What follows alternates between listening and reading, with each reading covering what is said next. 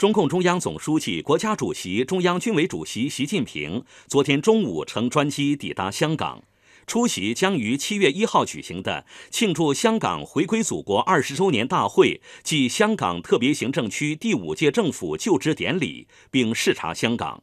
央广记者马闯、刘乐报道。中午十二时许，习近平乘坐的专机徐徐降落在香港国际机场。习近平和夫人彭丽媛走出舱门，香港警察乐队奏响热情喜庆的欢迎曲。在舷梯旁，两名香港少年向习近平和彭丽媛敬献鲜花。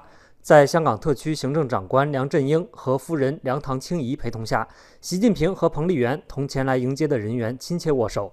机场上，数百名各界群众代表挥舞手中的国旗、区旗和鲜花，热烈欢迎习近平的到来。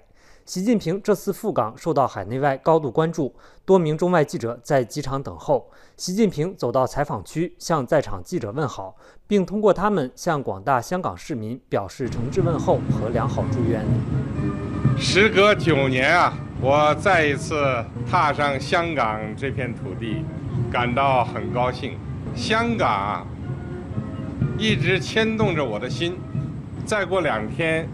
就是香港回归祖国二十周年，这无论是对国家，还是对香港，都是一件大事、喜事。习近平表示，此行主要有三个目的：一是表达祝福，热烈祝贺香港特别行政区成立二十年来取得的巨大成就，衷心祝愿香港再创辉煌；二是体现支持。二十年来，中央。